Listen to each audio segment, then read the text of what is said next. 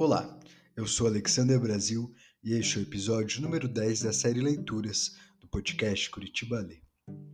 A leitura de hoje é o conto Ricas Secas, do livro Amar é Crime, de Marcelino Freire, publicado em 2011 pelo coletivo artístico Edite e reeditado em 2015 pela editora Record. A obra é uma reunião de histórias em que o amor flerta com o seu reverso, a dor, a morte e o mal.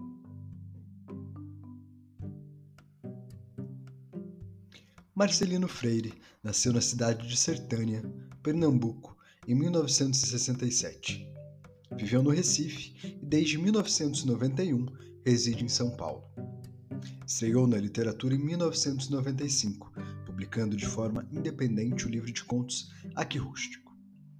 Participou das antologias de contos Geração 90, em 2001, e Os Transgressores, em 2003, publicadas pela Boitempo Editorial, tendo seu nome em destaque ao lado de outros grandes contistas brasileiros contemporâneos. Entre suas obras, destacam-se o livro Contos Negreiros, obra vencedora do Prêmio Jabuti, e o romance Nossos Ossos, de 2013, agraciado com o Prêmio Machado de Assis. Além de escritor e editor, Marcelino é um notório agitador cultural. É criador e curador da Balada Literária evento cultural repleto de atrações que celebram a literatura e outras artes. Seus escritos, grande parte narrados em primeira pessoa, alinham o estético ao ético em uma prosa poética visceral e contundente, refletindo várias facetas da realidade social brasileira. Boa leitura com os ouvidos.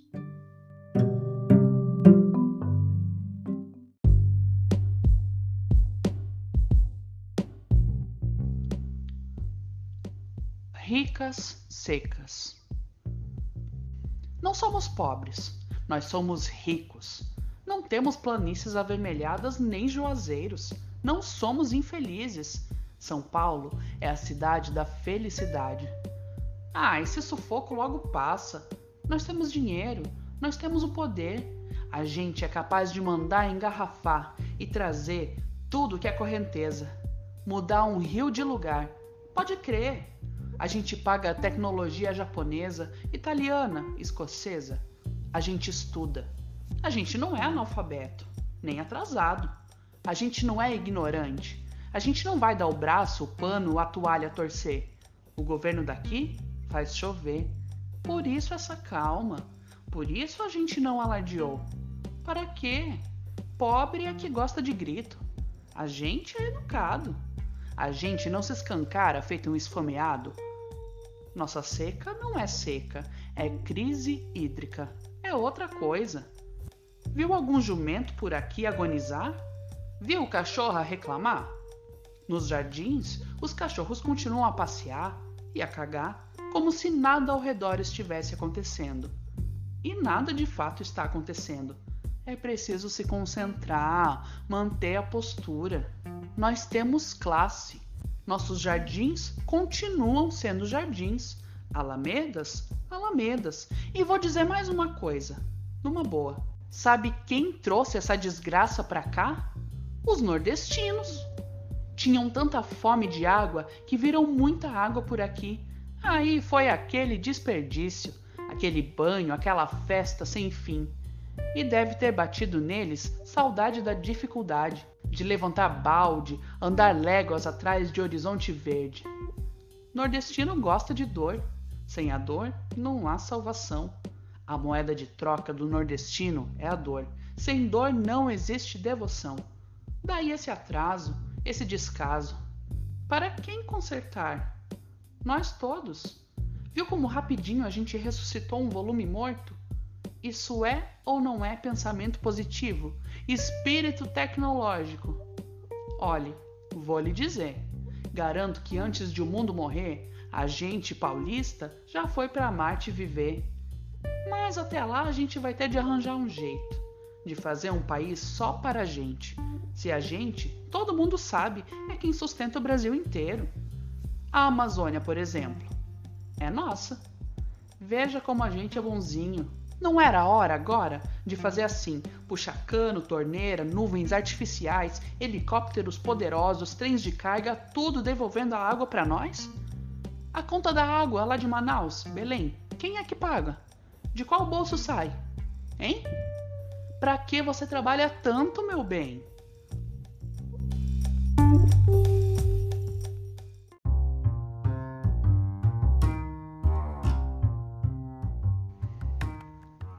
Hoje de manhã, meu marido veio me dizer: Nós vamos ter de viajar urgente, sair, se retirar, vender tudo que der para vender, enquanto é tempo, pegar os dois meninos e também a Fifi e a Magali e sair, ó, correndo. O quê?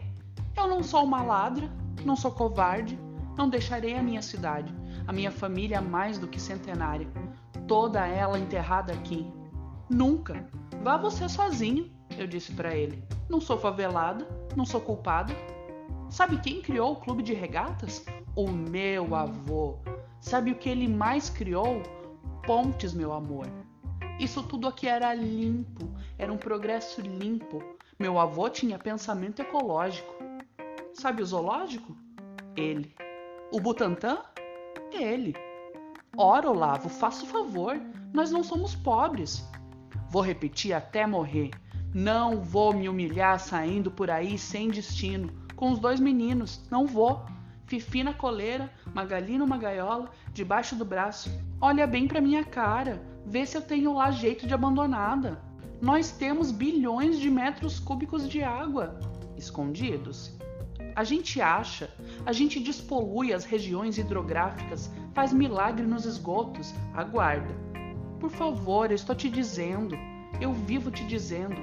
Você não faz yoga, por isso esse desespero. Você acha mesmo, meu querido, que São Paulo vai virar um sertão sem futuro? Os Estados Unidos vão deixar? A Inglaterra? O Papa Chico? São Paulo não nasceu para viver na merda. Até ela, a merda, acredite, a gente vai saber aproveitar. Usa a inteligência mais uma vez só, meu amor. Vamos aguardar. Agua... Aguardar.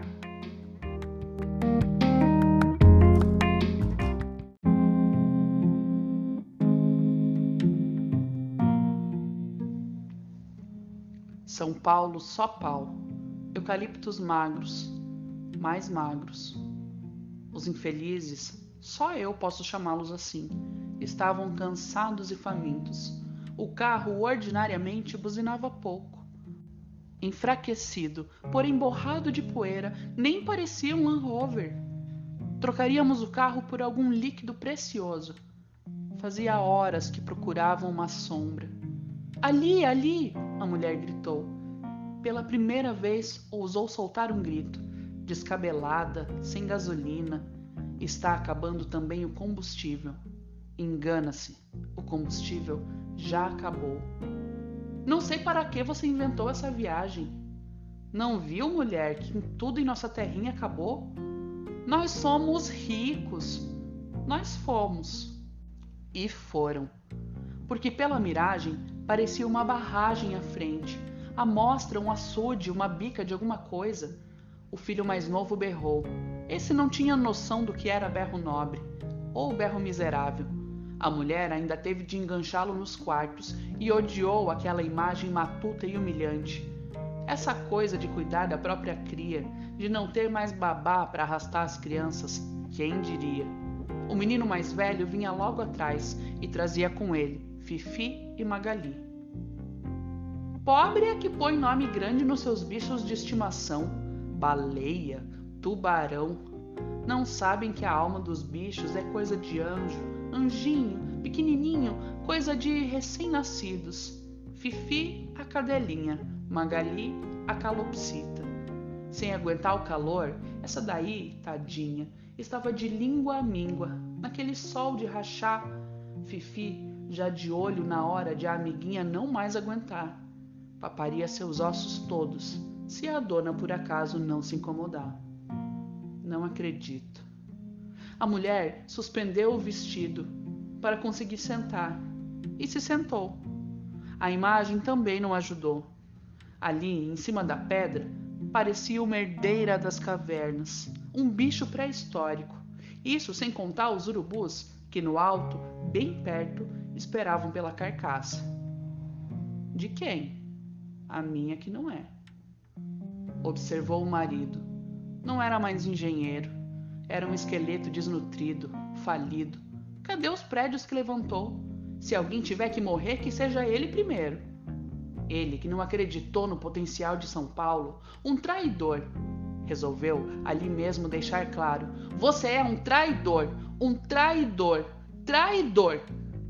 Fifi se assustou e começou a latir contra o marido. Ela também, com seu laço de fita na orelha caída, não estava gostando nadinha da mudança de hábito. Agora ter de trabalhar, dar duro, osso a osso, ter de se acostumar com a vida nova, não era a vida de cachorro essa vida. Ah, não era. A cadelinha também gostaria que o homem morresse e que a gente voltasse ao nosso conforto. Vamos, de volta ao nosso conforto, apontava o focinho para o carro brecado, ruim das pernas. Por que não vamos passear? Vamos, vamos! A cadela pulava e nada. Ora essa. Magali, a calopsita, nem aí não se importaria se se fosse. Só não queria dar de comer aquela madame de quatro patas, exibida, cheia de frescura. Se alguém, depois de morta, eu devesse alimentar, que fosse você, desejou, sinalizando as penas desbotadas para o menino mais velho. Agora, ainda mais velho, enrugado e sem palavras. Ficaram ali. Lembra-se, Olavo? quando a gente ia à piscina no domingo, sócios vitalícios, e os meninos pequenos escorrendo no ouro da água e se banhando, enormes e gordos. Esse aqui nasceu com quase 3 quilos. Não é justo, repito, a nossa sina. Não é justo, repito, que a minha família pague pelo que os outros fizeram. A gente não fez nada. São Paulo não fez nada. São Paulo fez tudo.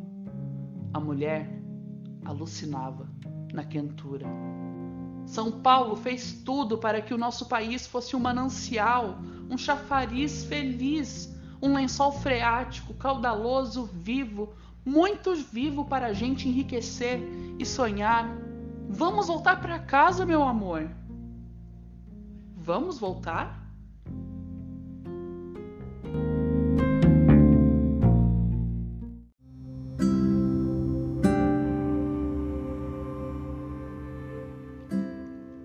uma ressurreição.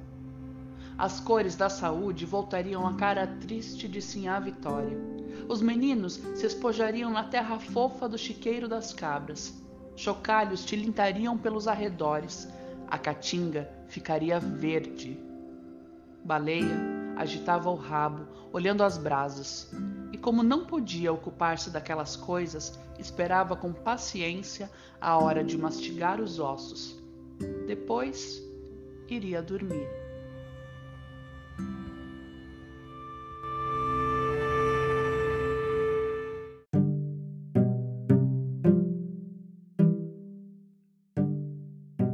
Chegamos ao fim do décimo episódio da série Leituras. A quarta parte do conto foi extraída na íntegra do romance Vidas Secas, de Graciliano Ramos, em que a narrativa foi livremente inspirada. Acompanhe o Curitiba Lê nas redes sociais, pelo Facebook e pelo Instagram da Fundação Cultural de Curitiba. Baixe gratuitamente o aplicativo Curitiba App. Nele você encontra a plataforma Curitiba Lê, a biblioteca virtual na palma da sua mão, com mais de 200 títulos da literatura universal e textos de autores contemporâneos de Curitiba.